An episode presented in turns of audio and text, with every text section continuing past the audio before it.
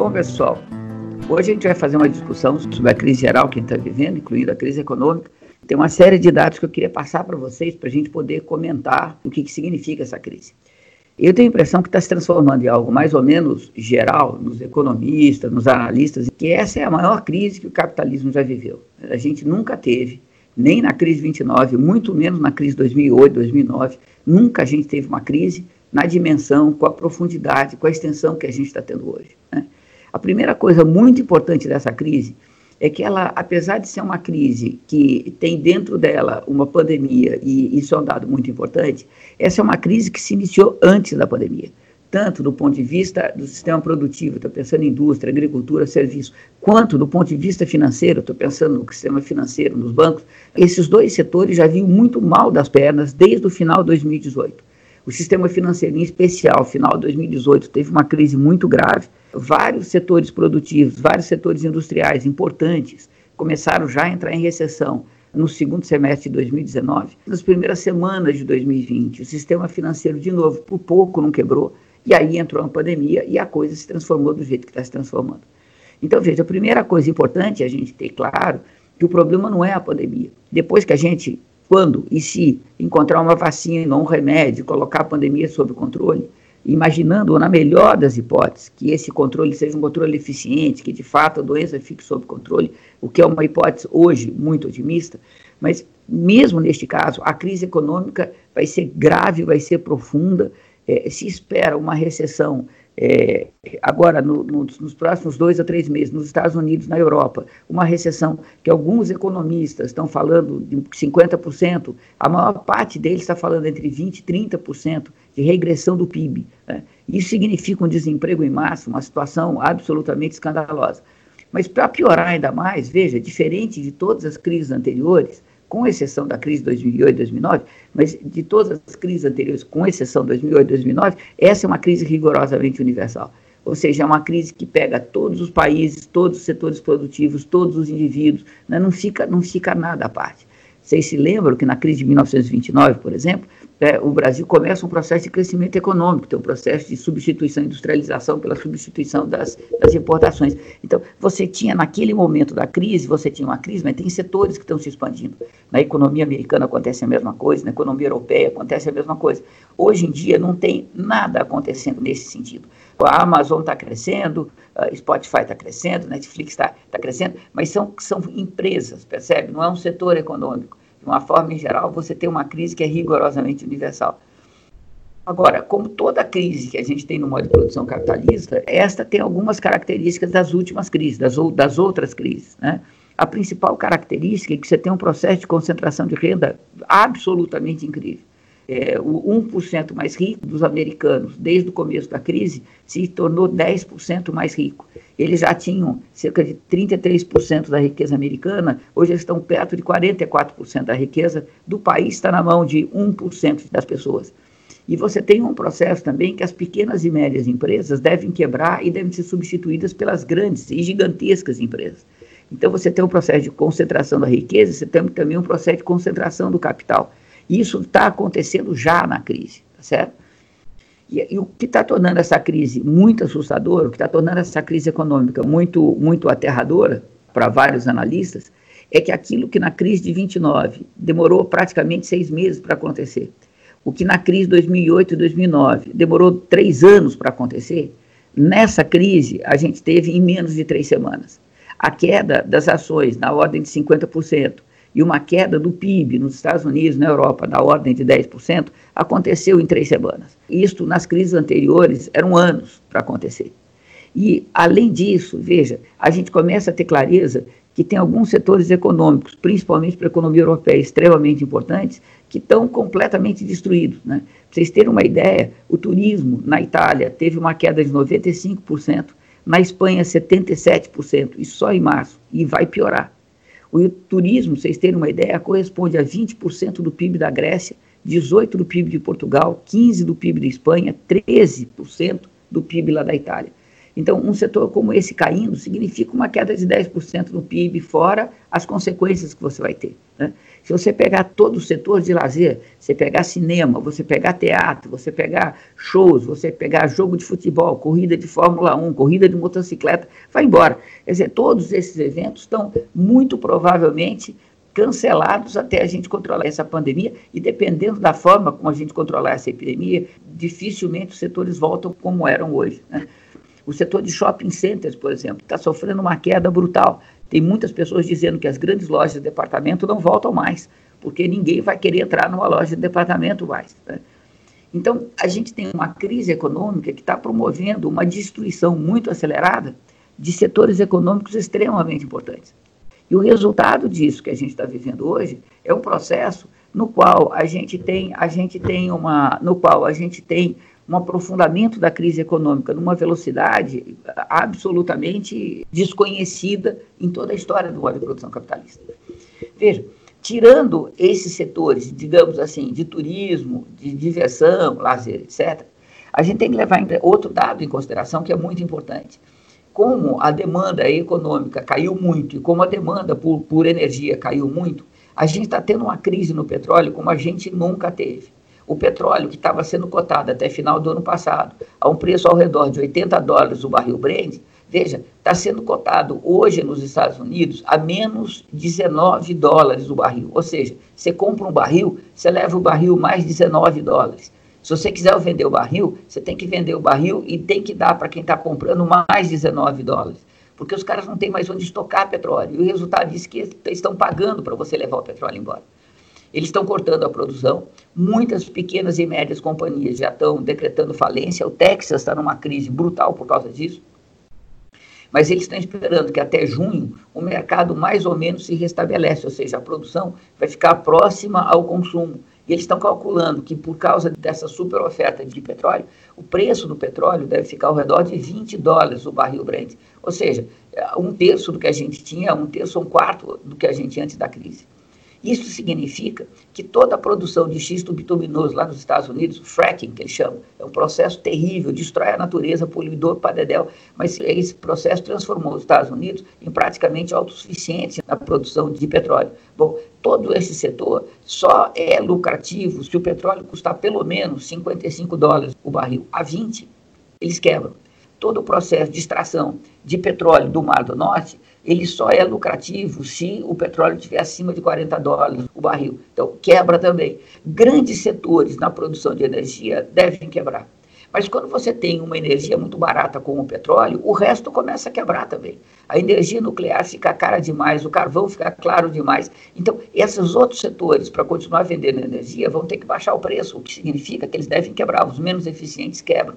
Então, veja, na base da produção da energia, a gente deve ter também uma mudança estrutural profunda, o que significa que a gente deve ter uma quebra generalizada de muitas empresas, a gente deve ter as empresas que sobrarem, deve se concentrar em algumas grandes empresas, mas de qualquer forma, você passa a ter uma perspectiva de desenvolvimento do padrão energético muito ruim. E para piorar ainda mais, veja, com o petróleo tão barato, todas as energias limpas ficam caras demais. Então, energia eólica, energia que você faz a partir do sol, isso fica caro demais, o que também viabiliza economicamente. Então, veja, a gente tem uma crise de grandes proporções e que está promovendo e vai promover uma quebradeira geral da economia e provavelmente uma reestruturação muito séria em setores econômicos importantíssimos. Eu estava lendo um artigo outro dia no The Guardian, agora dois, três dias atrás, e eles estavam comentando que uma outra tendência que vai ter é os países capitalistas centrais trazer de volta as empresas da periferia do sistema para os seus países, para garantir uma linha de fornecimento de componentes estratégicos, etc., fundamentais. Não dá mais para você ficar contando com, com o que está acontecendo nas Filipinas, lá na Tailândia. Tá? Então, isso significa que, com a mão de obra europeia muito mais cara, isso significa que você vai ter um processo de automação ainda mais intenso o que significa um desemprego ainda maior. Se a gente daqui três ou quatro anos estiver no capitalismo, daqui três ou quatro anos a gente sair desta crise, é capaz da gente ter um capitalismo muito diferente do capitalismo que a gente conhece. Né?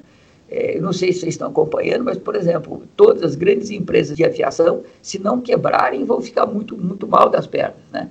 Todos os grandes fabricantes de grandes aviões, Airbus, Boeing, esses não fabricam, não adianta mais fabricar grande avião. Você não vai ter um grande, uma, um grande tráfego de gente como você tinha até agora. Né? Então não adianta você ter um grande avião. Vai ter que ter aviões médios, menores. Isso significa que Airbus, Boeing, se não quebrarem, vão ter que reestruturar o sistema produtivo. Né?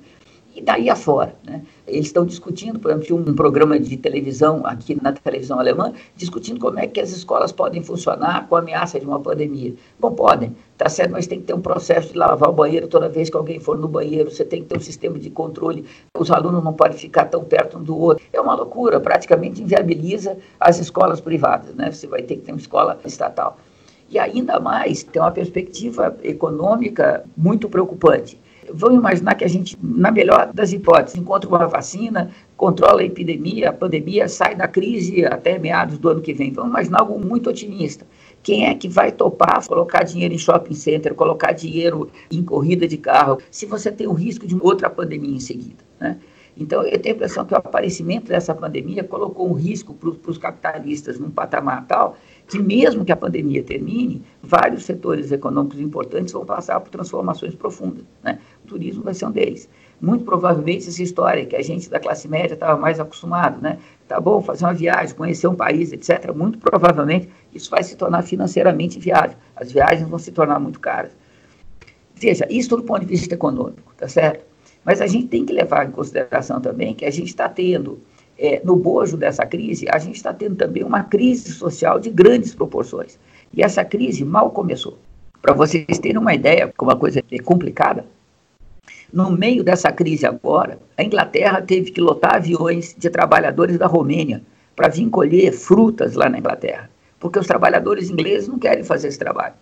Então eles correram um risco danado, trazer trabalhador da, da Romênia, mantiveram esses caras em quarentena eles não podiam sair das fazendas em que eles trabalhavam. Terminou a colheita, eles foram colocados no avião e mandados de volta, porque eles não tinham trabalhadores para colher fruta.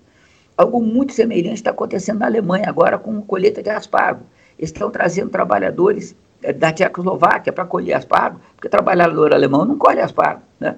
Então você passa a ter um processo, veja, em que mesmo no meio da quarentena, da pandemia, do isolamento social, você tem setores que, sem trabalho imigrante, você não consegue tocar de forma nenhuma, né? Para não falar na questão da saúde, na limpeza pública, que é basicamente feita com trabalhador imigrante, que são os que estão correndo mais riscos. E são esses trabalhadores que estão morrendo em maior quantidade.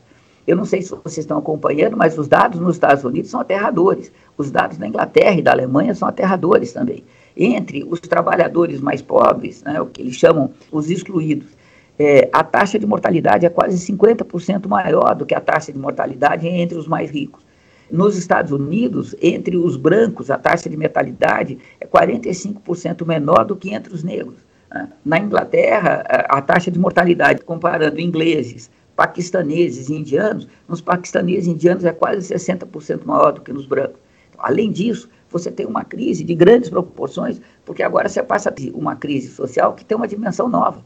O pobre não é que ele vive pior, ele morre mais. E ele morre mais de uma forma escandalosa. Né? Não é aquela coisa que pobre morre mais de tuberculose do que rico, mas a quantidade é relativamente pequena. Não são todos. Mas agora a quantidade de gente que está doente, que está morrendo, se torna uma coisa escandalosa. Né?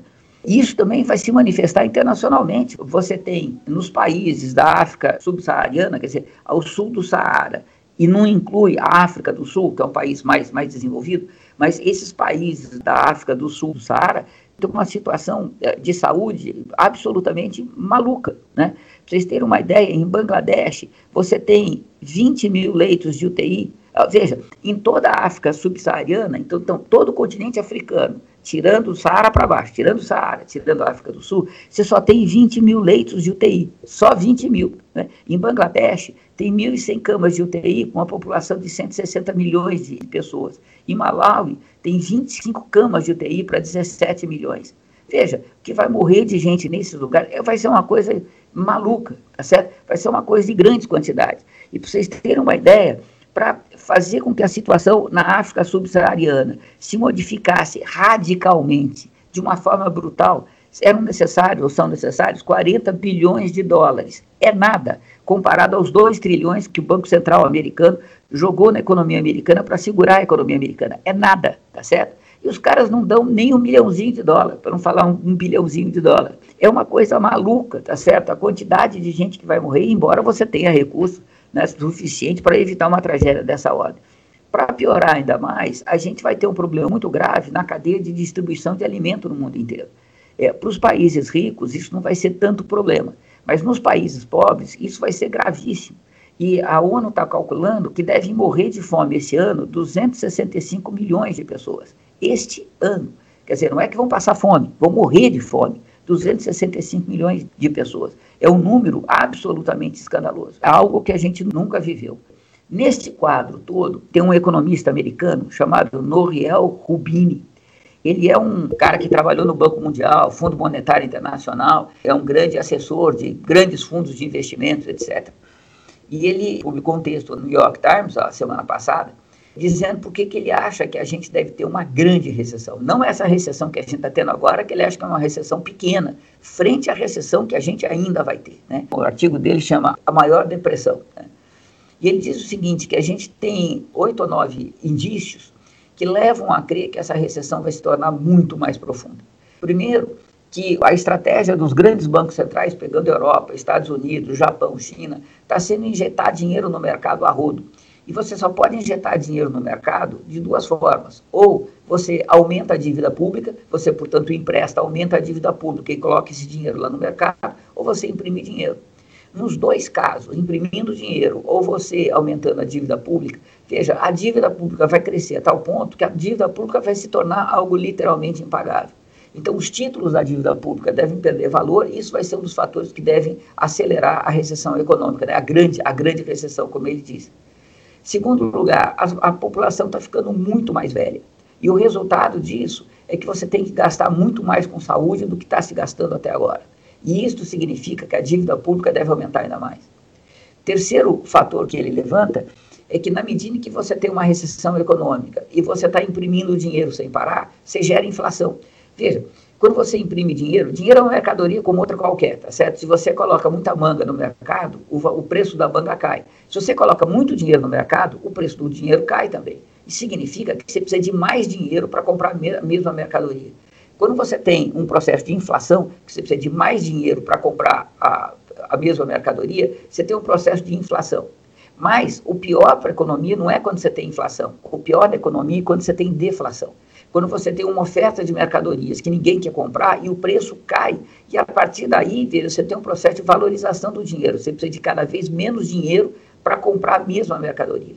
E isto, veja, só pode acontecer num processo de recessão econômica, porque quando os preços das mercadorias começam a cair muito, ninguém vai produzir.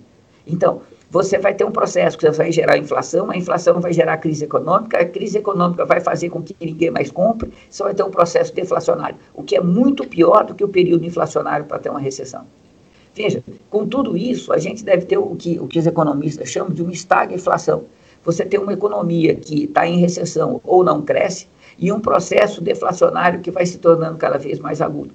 E isto significa, diz ele, que a gente vai ter um aumento da desigualdade social e uma concentração da riqueza que vai fazer com que você tenha conflitos uh, sociais cada vez mais intensos.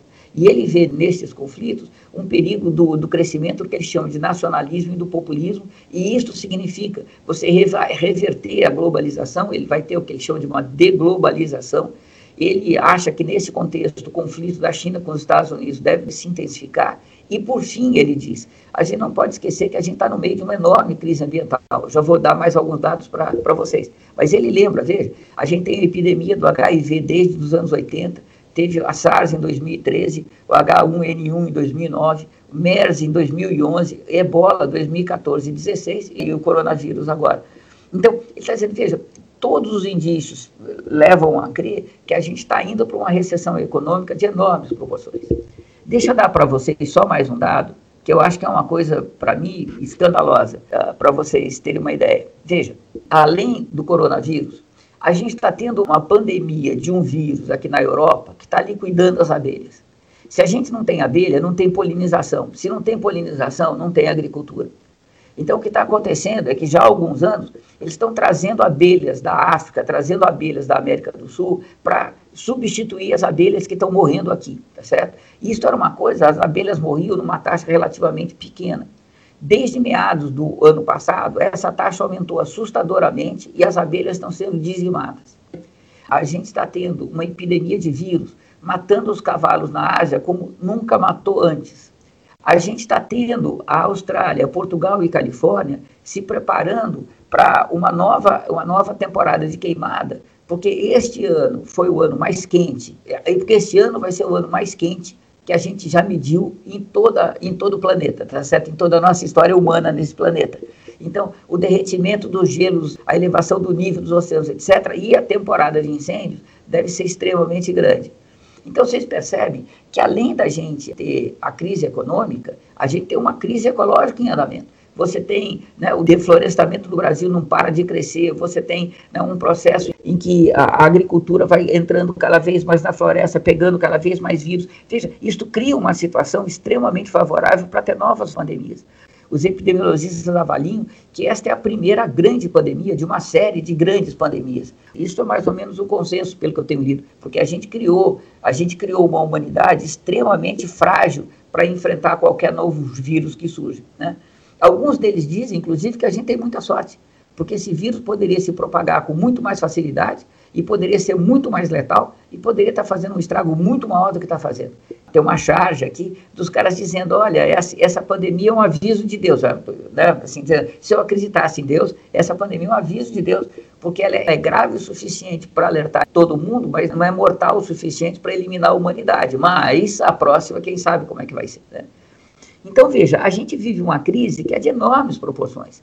E isso que a gente está vivendo no Brasil hoje, né, um processo em que a gente deve ter nas próximas semanas, ou nos próximos meses, uma mortandade absurda de gente, que a gente deve ter uma quantidade de trabalhadores morrendo numa escala gigantesca, né? que você tem, uh, que você vai ter leito de UTI para todo mundo que é rico, mas você não vai ter leito de UTI para todo mundo que é pobre. Não sei se vocês leram o, Gasparian, diante uma, de ontem uma... na Folha, ele estava comentando que os leitos do sistema público de saúde do SUS estão basicamente lotados. Você tem na faixa de 70%, 80% de lotação. Mas no sistema privado não chegou nem a 50%. E não se fala tá certo? Em colocar trabalhador em sistema privado, tá certo? Nem se fala nisso, né? Teve um, teve um professor da USP que levantou a necessidade da gente fazer uma fila única, quer dizer, quem, quem ficar doente vai entrando na fila e vai entrando na UTI de acordo com aquele que chegou em primeiro lugar, como acontece com o implante, uma gritaria geral nem fala numa coisa dessa, porque, claro, tem que garantir UTI para rico, tá certo? Classe média e, e, e classe dominante.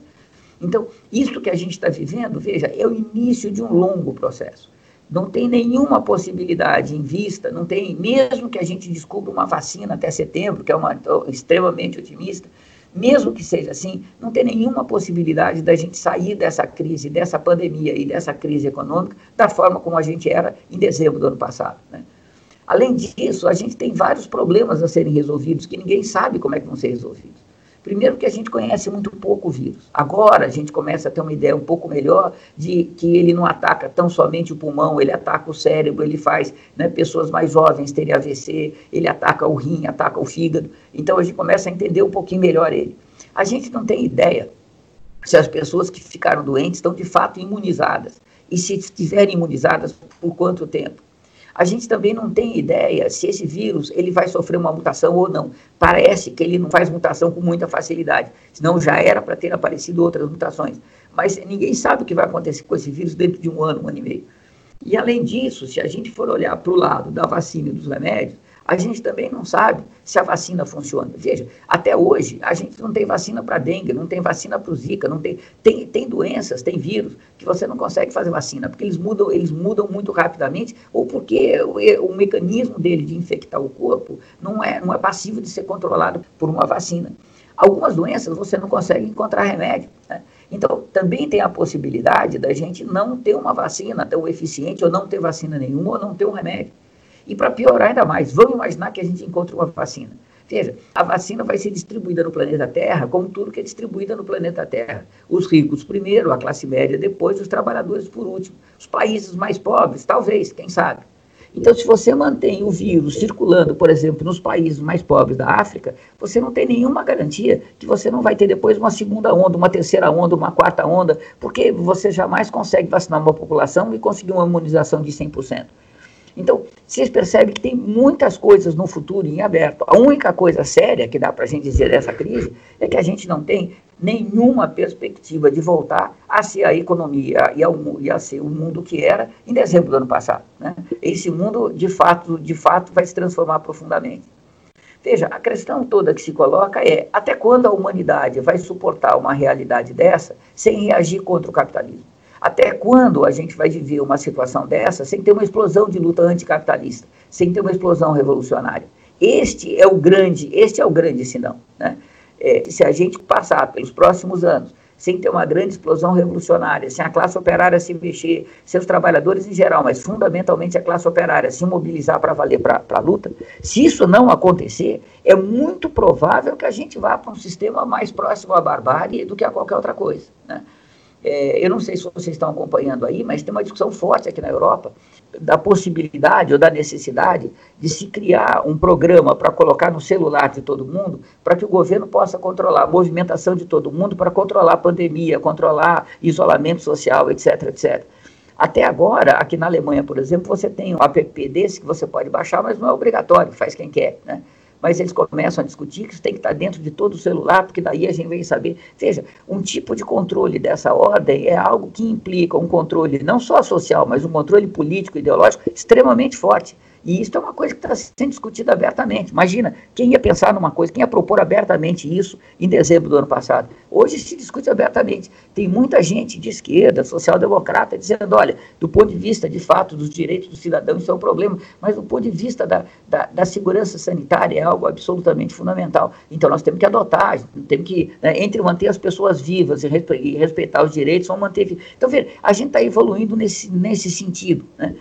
E isso é extremamente preocupante. É, eu queria terminar dizendo isso. A gente vive um momento muito, muito assustador. Né? Um momento em que, se a gente não tiver uma explosão revolucionária, se a classe operária, os trabalhadores não vierem para a luta, se, se o ambiente político não, não se alterar profundamente, a gente está numa situação muito ruim. E a probabilidade da gente ir para um, ir um mundo muito mais bárbaro do que o mundo que a gente já tinha em dezembro, agora, quatro meses atrás, é uma, é uma possibilidade, é uma realidade muito palpável. É, eu tenho a impressão que, veja, se a gente olhar para a história, isso é muito impressionante. Toda vez que a humanidade se encontra numa situação limite, ela dá um salto para frente. Né? Isso aconteceu na história da humanidade inteirinha. É provável que isso aconteça de novo, mas é só provável, não dá para ter certeza. Né? O fato é que se algo assim não acontecer, o, o futuro é um futuro muito ruim, o futuro é um futuro muito ameaçador. Veja, se a gente pegar o que já vinha acontecendo em 2018, 2019, você já tinha nesses, nesses dois anos, é, você já tinha uma série de conflitos localizados planeta fora. É, esses conflitos eles são localizados, ou seja, eles são problemas locais e que dizem respeito a problemas exclusivamente locais. Então, o que você tem no Líbano, aquela, aquela briga tradicional, aquela luta tradicional entre as tribos, é, para ter o controle da, da economia e do país, você tem na Síria o conflito que já tinha, tá certo? Você está tendo no Iraque agora também problemas, enfim, isso era uma, você percebe que são todas coisas localizadas. O que a gente está tendo na Amazon, o que a gente está tendo no McDonald's, é também, eles estão lutando para ter melhores condições de emprego, melhores condições de trabalho, ter mais segurança. Você percebe que ainda não são lutas anticapitalistas, né? Essas, essas lutas, eu diria, essas lutas é, é, mais localizadas, voltadas a problemas locais e que não são lutas anticapitalistas, elas, elas acontecem com enorme frequência, porque você tem, né, as contradições sociais são muito agudas. Né? Então você tem isso com muita frequência. Ah, ah, o, o, veja, o descontentamento e a infelicidade da, da, das pessoas já eram muito grande, a quantidade de gente que se suicida, que se suicida, etc. Né? Você, tem, você tem dados concretos de como as pessoas estão profundamente insatisfeitas. Então, isso, tá certo, tem provocado uh, uma situação de conflitos generalizado, uma, de conflitos localizados mais ou menos pelo mundo inteiro. Né? Agora, isso ainda, veja, não, nem, nem altera profundamente a produção da mais-valia, o capital continua se reproduzindo, tá certo? Porque não é um movimento da classe operária dizendo, olha, não, agora como a gente que produz a riqueza, agora a gente controla essa riqueza. Não é um movimento nesse sentido. Então são lutas ainda muito limitadas, né? lutas muito restritas, e que têm uma capacidade, uma possibilidade de se generalizar muito pequena, porque a, a, a, luta dos trabalhadores da Amazon, por exemplo, não tem nada a ver com a luta pelo emprego dos trabalhadores da Toyota no Brasil, percebe? Então, são lutas que não têm uma possibilidade, não apresentam uma possibilidade muito grande de generalização. Né? É necessário que você tenha um processo de luta em que o que esteja em jogo seja de fato os interesses de toda a humanidade. Isso só é possível se os trabalhadores, operários, disserem, peraí, a gente está produzindo a riqueza, então tá bom, a gente não vai morrer como a gente está morrendo, e essas coisas não vai ser mais assim, nós vamos reorganizar a economia, vamos reorganizar a nossa relação com o planeta para a gente não ter mais pandemia dessa forma, vamos, percebe? E agora, para isto tudo acontecer, você tem que ter uma revolução política de grandes proporções. E isto é o que está faltando nessa conjuntura. Né? É, num país como o Brasil, especificamente, que a gente não tem nenhuma luta operária séria para valer há muitos e muitos anos. Né? As, as, últimas greves que tiveram impacto político para valer foram as greves de 78 79. Veja quantos anos que a gente está falando que a gente não tem uma classe operária de fato assumindo uma postura ofensiva contra o capital caminhante. E, e, se a gente olhar para a história do Brasil, por exemplo, desde os anos 30 para cá, foram poucos os momentos em que a gente teve de fato os operários, os trabalhadores, numa luta abertamente anticapitalista. Né? Eu não consigo me lembrar de um ou dois pequenos episódios mas de fato, de fato, de fato, né, a classe operária não está se mexendo. E isto vale para o mundo inteiro. É, nesse momento de insegurança, de desemprego, etc., a tendência primeira dos operários, dos trabalhadores, é lutar pelo seu emprego pessoal e deixar o camarada do lado, de lado. Né? É, enfim, cada um defende o seu. Percebe? Isso rompe a solidariedade de classe. Mas a situação é tão desesperadora, não tem saída individual, que pode ser que isso também se reverta. Então, eu diria, o que está faltando hoje não, são, não é a generalização desses conflitos pontuais, que esses conflitos não me parece que tem possibilidade de generalização. Tem que surgir um novo patamar de luta que de fato possa se generalizar, que faz com que a luta dos trabalhadores da Bolívia desperte a solidariedade dos trabalhadores na Alemanha, que desperte a solidariedade dos trabalhadores da China, percebe? Tem que ser algo assim, né? Então tem que ser uma luta por toda a humanidade, não dá para ser uma luta por uma questão mais localizada. E é isso que está faltando. E se a humanidade não tiver isso nos próximos anos, nas próximas décadas, vão ser muito, muito aterradoras. A gente nunca teve tão próximo da barbárie como a gente está nesses dias que a gente está vivendo.